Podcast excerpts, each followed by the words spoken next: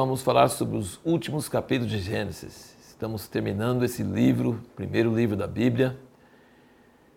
E um dos temas principais de Gênesis, esses últimos capítulos são os capítulos 48 a 50. Um dos temas principais de Gênesis é bênção. Deus não só cria, mas abençoa.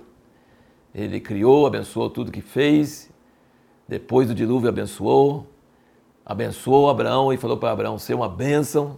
Depois abençoou Isaac, abençoou Jacó. Jacó roubou a bênção de Isaú, sofreu muito. Mas aqui nós vemos que os filhos de Jacó não brigaram pela bênção. Ninguém lutou pela bênção.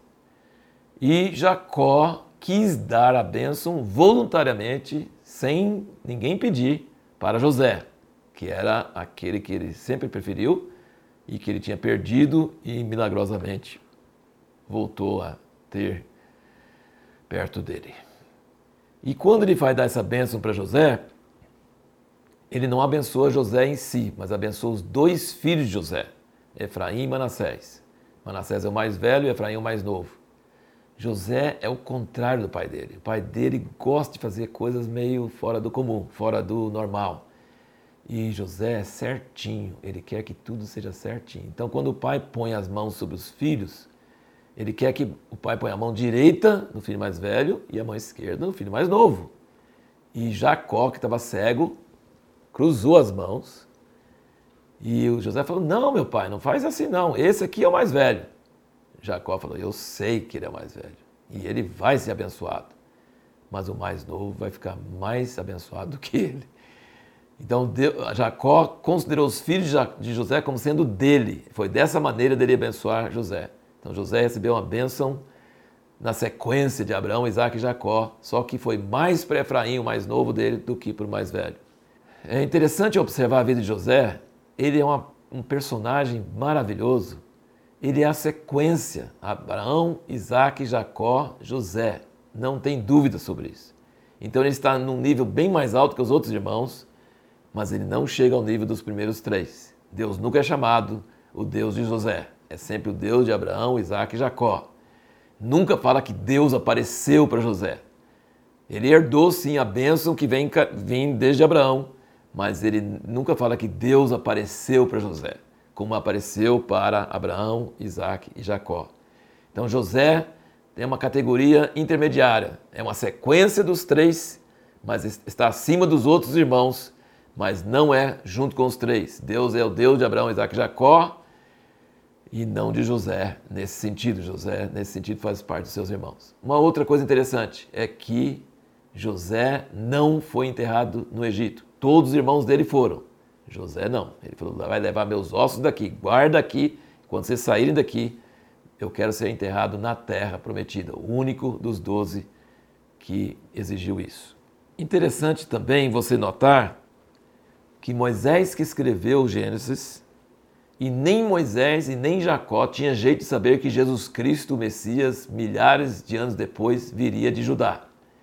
E, no entanto, Moisés escreve e Jacó profere uma bênção especial para Judá. Veja bem, normalmente essa bênção tinha que vir para o mais velho, mas Rubem esteve com a mulher do pai dele, perdeu a bênção. Levi e Simeão mataram homens à traição perderam a bênção. Logo, o próximo na fila é Judá. Judá ia dar a vida no, no lugar do irmão e o seu nome significa louvor. E, sem saber nada do futuro, Jacó, com espírito de profecia, diz que o rei vai sair de Judá. Moisés, que está escrevendo, é da tribo de Levi. Ele podia puxar a sardinha para o lado da tribo dele. Não ele registra fielmente que o rei não vai sair de Levi, vai sair de Judá. Então Judá e Efraim recebem as bênçãos maiores e justamente no futuro Efraim é o reino do norte e Judá o reino do sul. Então eles se sobressaem entre os doze patriarcas que originaram as doze tribos. Quando você vê todas as profecias que Jacó deu sobre seus filhos, alguns não eram muito bênção não falou que o Simeão e Levi iam ficar espalhados na terra, e de fato aconteceu. Você vai ver que essas bênçãos que ele deu aos seus filhos, aconteceram de verdade, na prática, quando separaram a terra de Canaã entre as doze tribos. E quando eles separaram entre as doze tribos, eles separaram por sortes. Então, não houve nenhuma intenção de alguém querer cumprir essas profecias. Essas profecias de Jacó, logo antes de morrer, sobre cada um dos seus doze filhos, realmente se cumpriram. E agora, finalmente, vamos responder a pergunta que fizemos na última, no último vídeo. Quando você perdoa alguém, você justifica essa pessoa?